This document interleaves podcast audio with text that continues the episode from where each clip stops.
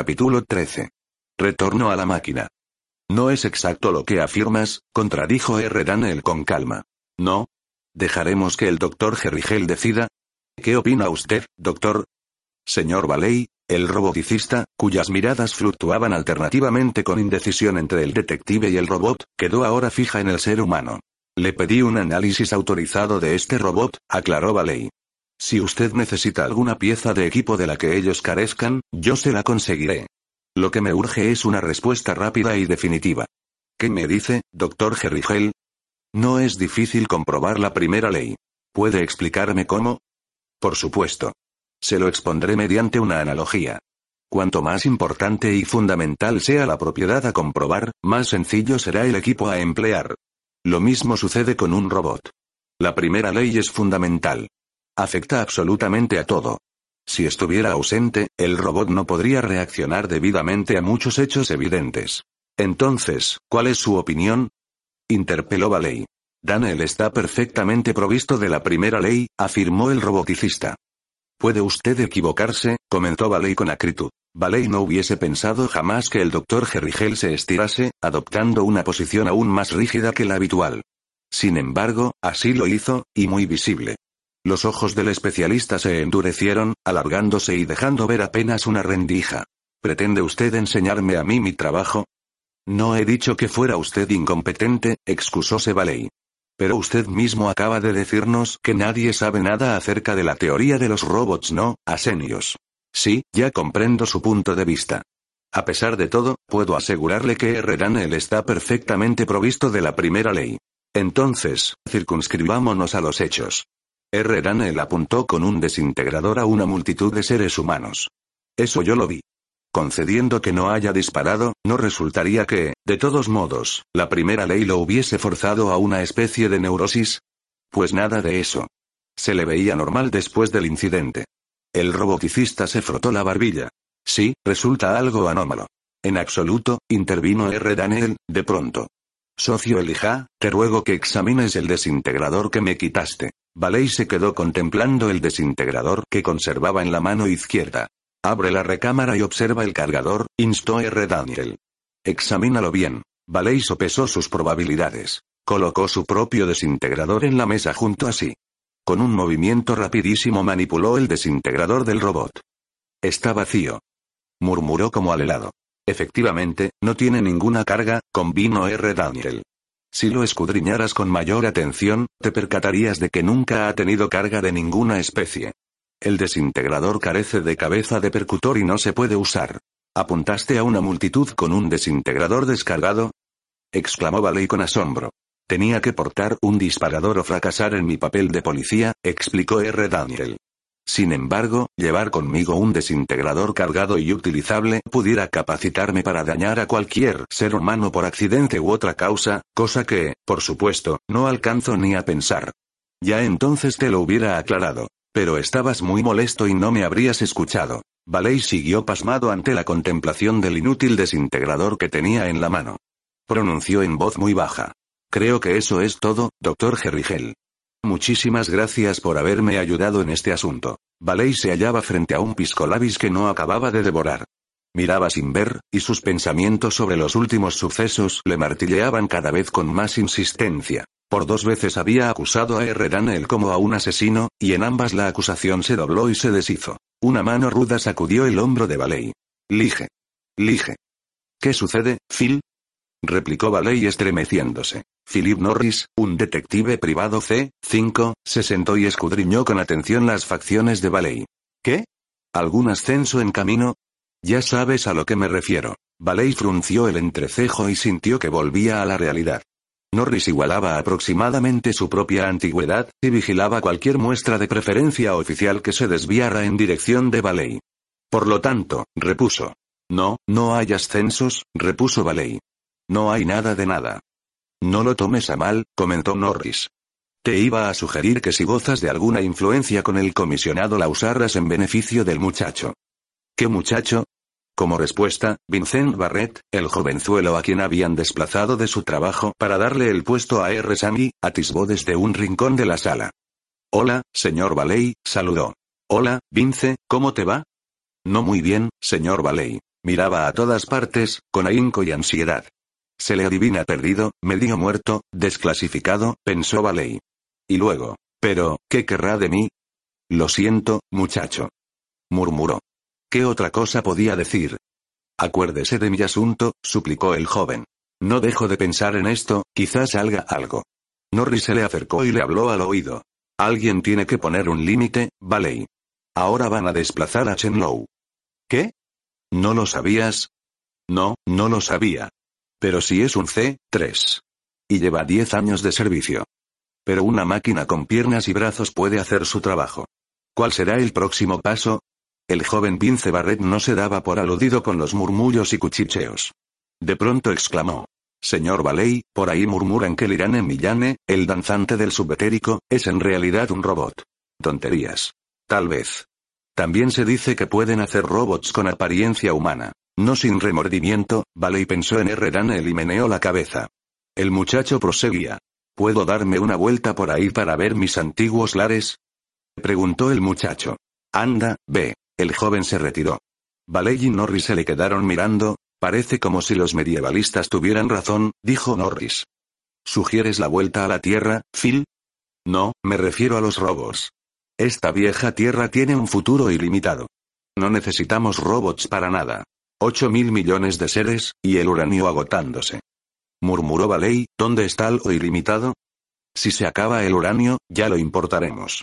O descubriremos otros procesos nucleares. No hay modo alguno de que la humanidad se detenga, Lige.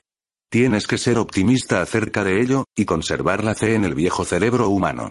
Nuestro gran recurso es la inventiva, y nunca jamás se nos agotará, Lige. Ahora sí parecía como si le hubiesen dado cuerda. Continuó. Por una parte, podríamos usar la energía solar, y esa nos durará durante miles de millones de años. Luego, nada más fácil que construir estaciones espaciales en la órbita de Mercurio para que actúen como acumuladores de energía. Entonces transmitiríamos esa energía a la Tierra mediante rayos directos. Ese proyecto no era nuevo para Valey. Las fronteras especulativas de la ciencia habían estado jugueteando con esa idea por lo menos en el transcurso de los últimos 150 años. El único obstáculo era la imposibilidad de proyectar un rayo lo suficientemente compacto como para que llegara a 80 millones de kilómetros sin que se dispersara. Así lo argumentó Valey. Y Norris repuso. Cuando sea necesario, se hará. ¿Por qué preocuparnos? Valey tenía la imagen de una Tierra con energía ilimitada. La población podía continuar aumentando. La energía era el único elemento indispensable. Las materias primas minerales se podrían traer desde las rocas deshabitadas del sistema. Si el agua llegase a constituir una dificultad, se podría transportar desde las lunas de Júpiter. Hasta los océanos se podrían helar y elevarlos al espacio, en donde girarían en torno de la Tierra como lunas de hielo. Allí permanecerían, siempre listos para ser usados, mientras que el fondo de los océanos representaría mayores extensiones de terreno para la explotación, y sitios para ser habitados. Hasta el carbono y el oxígeno se podrían conservar y aumentar en la Tierra mediante el empleo de la atmósfera de metano de Titán y el oxígeno helado del planeta Umbriel. Supongo que sería más fácil desplazar una buena parte de la población, dijo. Sí, ese es mi criterio. ¿Quién nos aceptaría? Masculló Norris con acritud. Cualquier planeta deshabitado. Lige, aconsejó Norris dándole unas palmaditas en el hombro, come y domínate. Creo que estás viviendo a fuerza de narcóticos, y eso es malo. Y se retiró. Valey lo vio alejarse con una mueca sarcástica en el rostro. Norris se encargaría de hacer circular esos chismes, y pasarían semanas antes de que los graciosos de la oficina le dejaran tranquilo. Pensó en el joven Vince, en los robots y en la desclasificación. No pudo menos que suspirar profundamente. Valey terminaba el último bocado de su frugal comida cuando R. Daniel se le acercó. ¿Qué hay de nuevo? Inquirió Valey con gran incomodidad. El comisionado no está en su oficina, repuso R. Daniel, y no se sabe cuándo regresará. Le dije a R. Sammy que íbamos a ocupar su oficina y que no deje entrar a nadie que no sea el comisionado. ¿Para qué vamos a estar allí? Oye. No pretenderás desentenderte de la investigación, ¿verdad? Precisamente eso era lo que Valey deseaba hacer, aunque no podía manifestarlo. Por lo tanto, se levantó y enfiló rumbo a la oficina de Enderby. Una vez en ella, preguntó. ¿Qué me propones, Daniel? Socio Elija, empezó el robot, desde anoche no te veo como de costumbre. Estás abstraído. Hay una alteración definitiva en tu aura mental. Un pensamiento horrible cruzó por la mente de Valey, y exclamó espantado.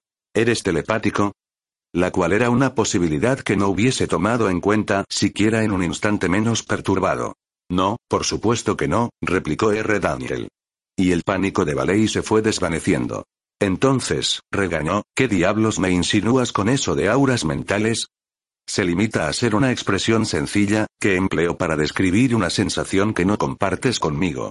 ¿Qué sensación? Me resulta difícil explicarla, Elija. Recordarás que a mí se me diseñó originalmente para estudiar la psicología de nuestro pueblo allá en Espaciópolis. Sí, lo sé. Te ajustaron para llevar a cabo trabajos de detective mediante la simple instalación de un circuito con un anhelo por la justicia. Valey ni siquiera disimuló el sarcasmo. Exactamente, Elija. Pero mi diseño original permanece inalterable. Se me construyó para el objeto específico de la actividad cerebroanalítica. Para analizar las ondas cerebrales. Claro. Si existen los receptores adecuados, puede lograrse sin el contacto directo de electrodos. Mi cerebro posee ese receptor. Al medir las ondas cerebrales obtengo vislumbres emocionales. Además, puedo analizar el temperamento, los impulsos encubiertos y las actitudes de un hombre. Por ejemplo, fui yo quien pudo afirmar que el comisionado Enderby era incapaz de matar a un hombre en las circunstancias que prevalecían en el momento del asesinato. ¿Y lo eliminaron como sospechoso solo con tu aseveración? Sí. De nuevo le cruzó a Valey una idea por la imaginación. Aguarda. El comisionado Enderby no sabía que lo estaban cerebroanalizando, ¿verdad? No había necesidad alguna de lastimarlo en sus sentimientos. Valey se mordió el labio inferior con rabia y pesadumbre. Era la única incongruencia que le quedaba, la única fisura a través de la cual se pudiera intentar algún esfuerzo para localizar el crimen en Espaciópolis. Daniel había asegurado que analizaron el cerebro del comisionado, y, una hora más tarde, el propio comisionado, con ingenuidad aparente, negó conocer el vocablo. Ningún hombre podría pasar por la prueba del electroencefalograma, bajo la sospecha de asesinato, sin recibir una inequívoca impresión de lo que era el análisis cerebral. Pero ahora esa discrepancia quedaba eliminada, desvanecida. Al comisionado le analizaron el cerebro, y ni siquiera lo supo. R. Daniel decía la verdad. Y el comisionado también la había dicho. Bueno, interpeló Valey con brusquedad, ¿qué sacas del análisis cerebral mío? Que estás perturbado. Vaya descubrimiento. Por supuesto que lo estoy. En términos específicos, sin embargo, tu perturbación se debe a un choque entre los motivos de impulsos interiores. Por una parte, tu lealtad a los principios de tu profesión te incitan a escudriñar en lo más profundo de esta conspiración de terrícolas que anoche nos quisieron acorralar. Otro impulso, igualmente decisivo, te obliga a dirigirte en dirección contraria. Todo eso aparece escrito con claridad en el campo eléctrico de las celdillas de tu cerebro. ¿Celdillas de mi cerebro? Sandeces. Interpuso Valey con acaloramiento. Mira, te voy a decir por qué no hay razón alguna para investigar hasta el fondo lo que te llamas conspiración. No tiene nada que ver con el asesinato. Pensé que pudiera tenerlo. Te lo confieso sin rubor. Ayer, en la cocina, supuse que estábamos en peligro. Pero, ¿qué sucedió? Nos persiguieron, sí. Nos desembarazamos de ellos, y eso fue todo.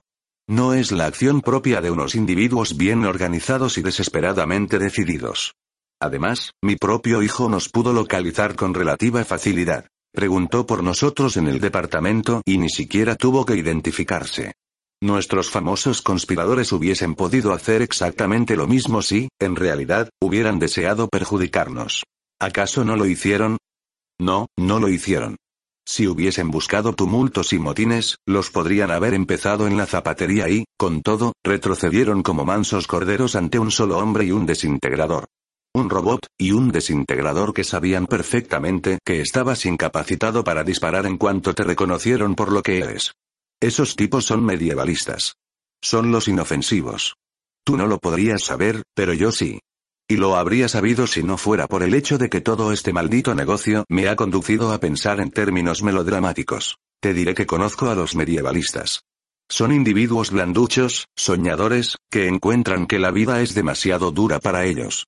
Se pierden en un mundo idealista de lo pasado que nunca jamás existió. Si pudieses cerebroanalizar un movimiento, del modo que lo hacen con un individuo, te hallarías con que son tan incapaces de cometer un asesinato como el propio Julius Enderby. Tras un instante de meditación, R. Daniel replicó. No puedo aceptar tus afirmaciones por lo que representan. ¿Qué pretendes censurarme? Tu conversión a este punto de vista es demasiado repentino. Además, hay ciertas incongruencias. Arreglaste la cita con el doctor Gerrigel varias horas antes de la cena de anoche. Entonces no sabías lo de mi bolsa para alimentos, ni podías abrigar sospechas de mí en cuanto a asesino. Así pues, ¿para qué lo llamaste? Ya para entonces sospechaba de ti. Anoche hablabas mientras dormías. Los ojos de Valey se abrieron, enormes, asombrados. ¿Y qué dije? Apenas una sola palabra, Jessie. Repetidas veces. Supongo que te referías a tu esposa. Valey soltó poco a poco la tensión de sus músculos y, con voz estremecida, explicó. Sufrí una pesadilla horrible. ¿Sabes lo que es eso? Por supuesto que no lo sé por experiencia propia. La definición del diccionario dice que es un sueño angustioso. ¿Y, sabes lo que es un sueño? Una ilusión de realidad experimentada durante la suspensión transitoria del pensamiento consciente. Sí, una ilusión. A veces la ilusión aparece como muy real. Bueno, soñaba que mi esposa se veía en peligro. Puedes creerme cuando te lo aseguro. Te creo. Más, ¿cómo supo Jessie que yo era un robot? La inquietud hizo que a Valey se le perlara la frente. No regresemos al mismo tema, ¿quieres? El rumor. Lamento interrumpirte, Elija. Pero no existen rumores de ninguna clase. Si anduvieran esparcidos, la ciudad se vería hoy trepidante de ansiedad. Me he dedicado a comprobar los informes que llegan al departamento. No existen tales rumores. Dime, ¿cómo lo supo tu esposa? ¿Qué pretendes insinuar? Supones que mi esposa pertenece a... a... Sí, elija. Valey se apretó las manos con fuerza visible.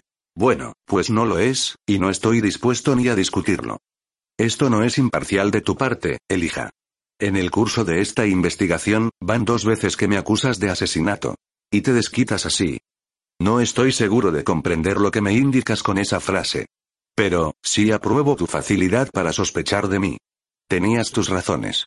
Eran equivocadas, pero pudieron ser justas. Ahora, y del mismo modo, pruebas muy poderosas señalan a tu esposa. Como asesina? Vamos, Jessie es incapaz de dañar a nadie.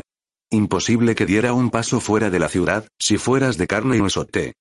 Me limito a decir que está dentro de la conspiración. Debemos interrogarla. Ni soñarlo. Escúchame, los medievalistas no nos persiguen de muerte. No es su manera de actuar.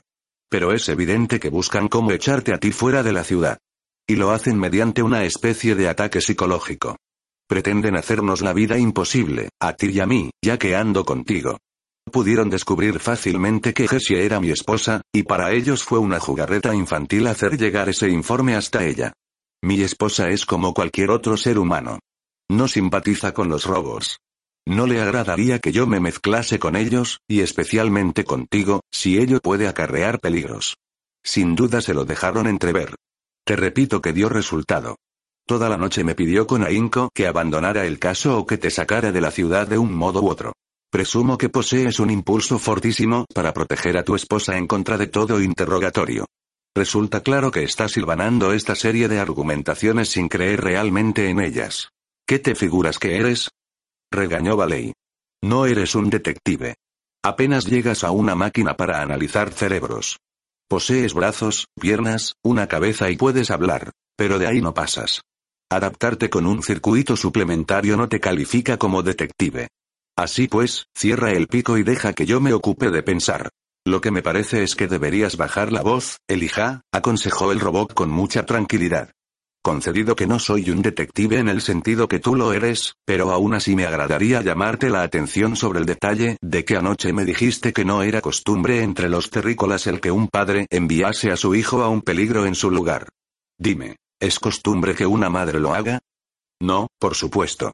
Entonces, si G7 temiese por tu seguridad y desease advertírtelo, arriesgaría su propia vida y no la de su hijo, comentó R. Daniel. El hecho de que enviara a Bentley solo puede significar que sabía que él estaría a salvo, en tanto que ella no. Si la conspiración estuviera fomentada por personas desconocidas de Jessie, tal no sería el caso, o, por lo menos, carecería de razones para suponer que ese fuera el caso. Por otra parte, siendo ella misma miembro de la conspiración, entonces sí sabría, sí sabría, elija. Que la vigilaban en todo y por todo, que la reconocerían, con todas sus consecuencias, mientras que a Bentley le era fácil pasar sin ser advertido. Aguarda, interrumpió Valey, disgustado consigo mismo, esos razonamientos son muy sutiles, sin embargo. No hubo para qué aguardar. La señal luminosa en el escritorio del comisionado relampagueaba insensatamente. R. Daniel aguardó a que Valey contestara. Pero este no hacía más que contemplarlo como alelado, impotente. El robot estableció el contacto. ¿De qué se trata? Aquí está una señora que desea ver al Ige, se escuchó la voz de R. Sami, muy apagada. Le informé que estaba ocupado, pero no se decide a irse. Dice que su nombre es Jessie. Que pase. Ordenó R. Daniel con gran calma, y sus ojos se elevaron sin emoción para cruzarse con la mirada de pánico que despedían los de Baley.